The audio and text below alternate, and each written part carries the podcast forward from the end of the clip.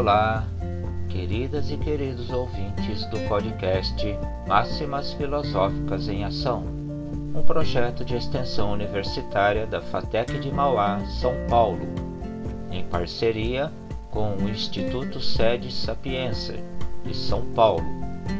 Eu sou Mauro Araújo de Souza, idealizador e apresentador do projeto e proponente da parceria a qual passou a valer a partir do mês de março de 2023. Agora estamos no segundo episódio da sétima temporada, episódio que é o deste mês de setembro, com a continuidade do tema Psicologia e Religião, nomeado como Psicologia da Religião 2. Todas as máximas juntas, as 125, 126 e 127, contém excertos do pensamento de Carl Gustav Jung sobre a relação entre psicologia e religião. Eles dizem respeito a fragmentos que tangenciam praticamente o inconsciente coletivo, assim como a relação desse com cada pessoa ou em cada um de nós. Dessa feita, damos início à máxima de número 125, adicionada de meus comentários. Máxima 1. A teoria das ideias originárias pré-conscientes não é de forma alguma uma invenção minha, como demonstra a palavra arquétipo, que pertence aos primeiros séculos da nossa era. Nota de rodapé. O termo arquétipo é empregado por Cícero, Plínio e outros. Como conceito especificamente filosófico, aparece no Corpus Hermeticum, da Hermética de Scott, Oxford, em quatro volumes, de 1924 a 1936. Página 69, Código Internacional dos Escritos de Jung, número 89. Comentários. Nessa máxima, Jung afirma que os arquétipos, enquanto teoria das ideias pré-conscientes, não é criação sua, outro sim, remonta à antiguidade filosófica clássica. Portanto, essa noção de inconsciente é muito antiga. Máxima 2. A tetractis quaternidade, para empregar a expressão pitagórica, se refere de fato à concentração interior. Observação minha. Arquétipo retirado do sonho de um paciente de Jung onde aparecem quatro pirâmides, simbolismo do número 4. Quatro pirâmides formadas por velas acesas, e no lugar das imagens sagradas, dentro de um templo intitulado Casa da Concentração. Página 70, Código Internacional 90. Comentários. Já nessa máxima, Jung expressa a experiência onírica de um paciente seu com a quaternidade, isto é, a presença do número 4 numa abordagem que traz à baila a ideia pitagórica da tetrax como elemento formador e universal da circunscrição do interior humano, através da concentração de si, o que se expressa muitas vezes nos sonhos. Máxima 3. Observei muitos sonhos, afirma Jung, em que o número 4 aparece e em todos o número tinha uma origem consciente, ou seja, o sonhador o recebia através do sonho sem qualquer ideia de seu significado e sem jamais ter ouvido falar acerca do sentido simbólico do número em questão. O simbolismo dos números e sua venerável história constitui um domínio do saber inteiramente alheio aos interesses espirituais de nosso paciente. Se em tais condições os sonhos insistem na importância do número 4, podemos, com todo direito, considerar sua origem como inconsciente. O segundo sonho é manifesto o caráter luminoso do quaterno. A partir desse fato, devemos considerá-lo como possuindo significado que poderíamos chamar de sacro. Página 70 71, Código Internacional 91. Meus comentários. Essa máxima do psicólogo e psicanalista Jung reforça a anterior e indica o número 4 como presença inconsciente no ser humano, sem, no entanto, que ele tenha consciência dessa história e do seu simbolismo, ou seja, totalmente inconsciente. Isso se revela para pacientes de Jung através do mundo onírico e em uma relação intrínseca com o sagrado, uma conexão do humano com o sagrado e, nesse sentido, uma experiência universal. Máxima 4. No caso mencionado, devemos retroceder menos de 300 anos para encontrar estudiosos das ciências naturais e filósofos da natureza que, com toda seriedade, discutiam o problema da quadratura do círculo. Este insólito problema constituía uma projeção psicológica de coisas muito antigas e inconscientes. Mas, naqueles dias, sabia-se que o círculo significava divindade. Página 71, Código Internacional 92. Meus comentários. Essa quarta máxima traz o simbolismo da quadratura do círculo, como símbolo da divindade, uma vivência que os antigos tinham, o que faz sentido geometricamente, isto é, todo quadrado é um círculo, e o círculo representa o divino, enquanto o eterno. No presente, o ser humano perdeu essa experiência. Entretanto, em seu mundo onírico, isso se faz presente e de forma contínua e arquetípica. Somente uma observação, porque todo quadrado se faz um círculo, por conta das suas angulações de 90 graus em cada vértice formando assim 360 graus, ou seja, o círculo. E agora vamos à leitura das máximas de número 126 e na sequência os meus comentários. Máxima 5. A imagem do círculo, que a partir do Timeu de Platão, autoridade suprema da filosofia hermética, tem sido considerada como a mais perfeita forma. Nota explicativa o círculo é um símbolo da eternidade ou ponto invisível. Página 71, Código Internacional 92. Meus comentários. Nessa máxima, Jung resgata Platão, forte representante do hermetismo, enquanto uma filosofia para iniciados, e o faz para tratar sobre o símbolo do círculo, novamente como elemento que representa a eternidade e por ser considerado por Platão como a forma perfeita, enquanto símbolo dessa eternidade. Máxima 6. Menciono estas coisas unicamente para mostrar que para não poucos de nossos doutos antepassados, o círculo ou a esfera continham um número 4 e significavam uma alegoria da divindade. Da leitura dos tratados latinos se depreende também que o demiurgo latente, adormecido e oculto no seio da matéria, é idêntico ao chamado Homo philosophicus, ou seja, o segundo Adão.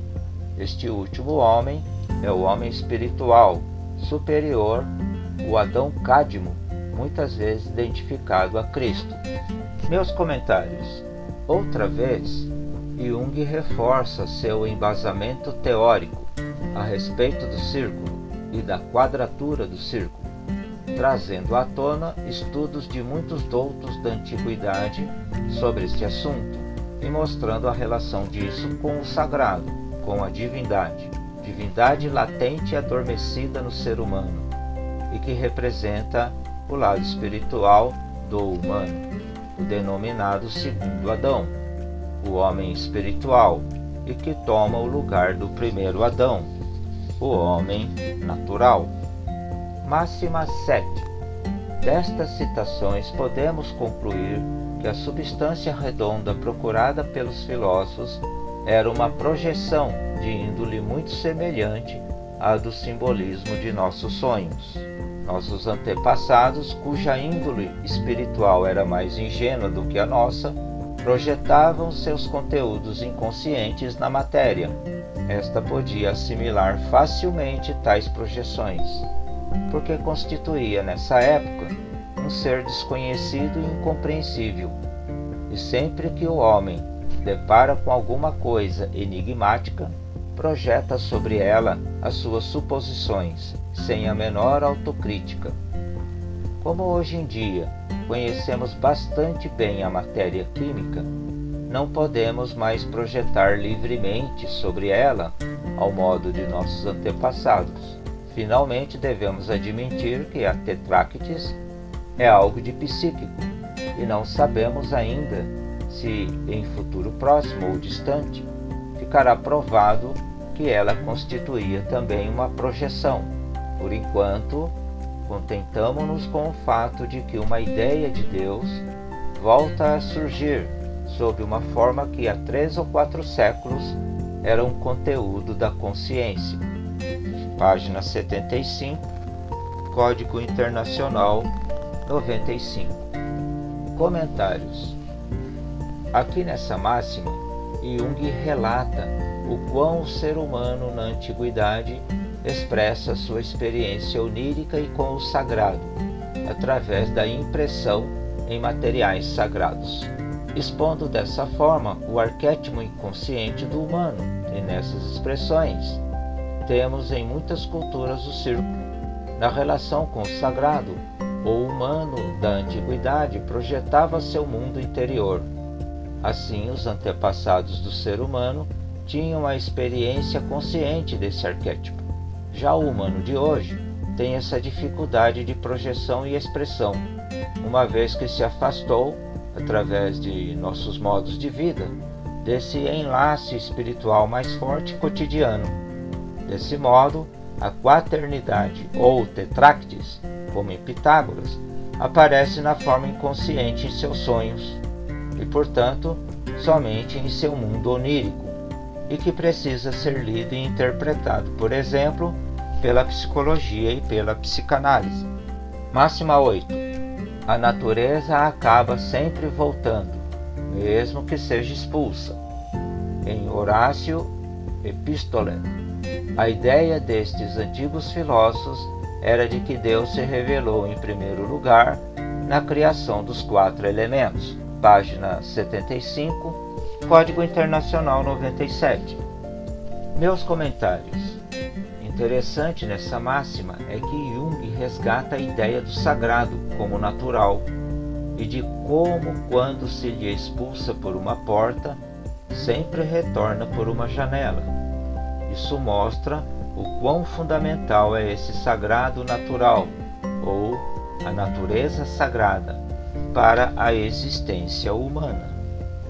Por fim, vamos à máxima de número 127, como continuação das máximas junguianas e dos meus respectivos comentários. Máxima 9. O 4 simboliza as partes, as qualidades e os aspectos do mas por que motivo deveria meu paciente repetir estas velhas especulações? Ignoro-o realmente. Sei apenas que não se trata de um caso isolado. Muitos outros casos observados por mim ou por meus colegas produziram espontaneamente o mesmo simbolismo. Não estou afirmando, evidentemente, que este simbolismo tenha surgido há três ou quatro séculos só digo que houve uma época em que se discutiu particularmente este assunto. A ideia mesma é muito anterior à Idade Média, como demonstra o Timeu ou Empédocles. Não constitui também uma herança clássica ou egípcia, pois podemos encontrá-la igualmente em lugares completamente diversos da Terra. Pensemos, por exemplo, na imensa importância que os indígenas atribuem à quaternidade.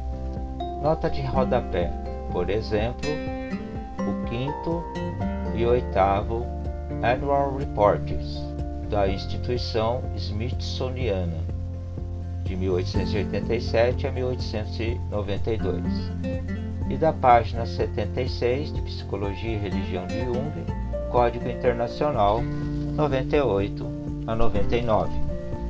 Máxima 10.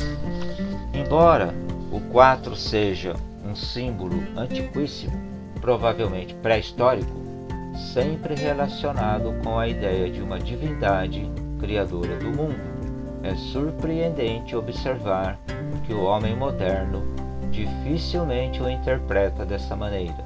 Interessou-me sempre saber o modo pelo qual as pessoas interpretam tal símbolo, de acordo com seus próprios pensamentos, sem uma informação prévia acerca de sua história, procurando, portanto, com todo cuidado, não influir sobre tais pensamentos, sempre constatei em geral que, segundo o modo de pensar dos indivíduos, ele, o quaterno, os simboliza a eles mesmos, ou melhor, a algo dentro deles mesmos. Eles o sentem como algo que intimamente lhes pertence, como uma espécie de fundo criador ou como um sol vivificante nas profundezas do inconsciente.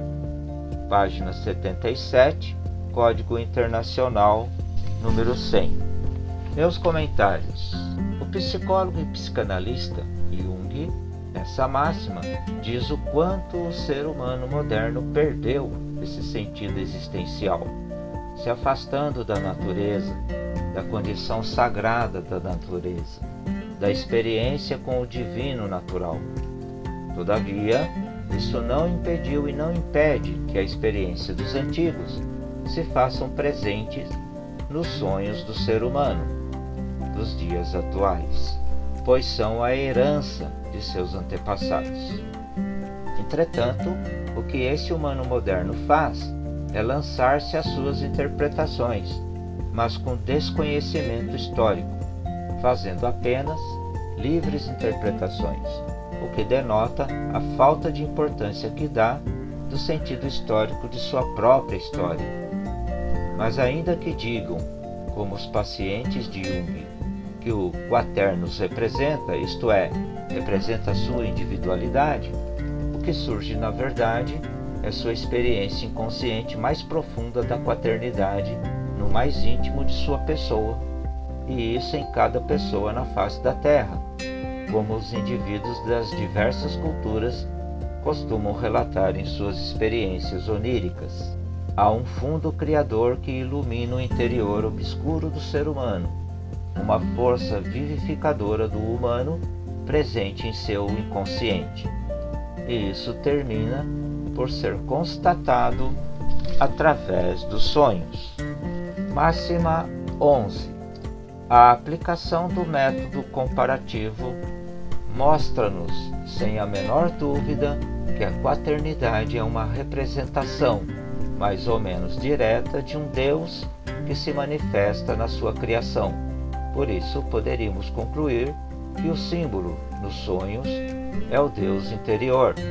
Página 77, Código Internacional 101. Comentários.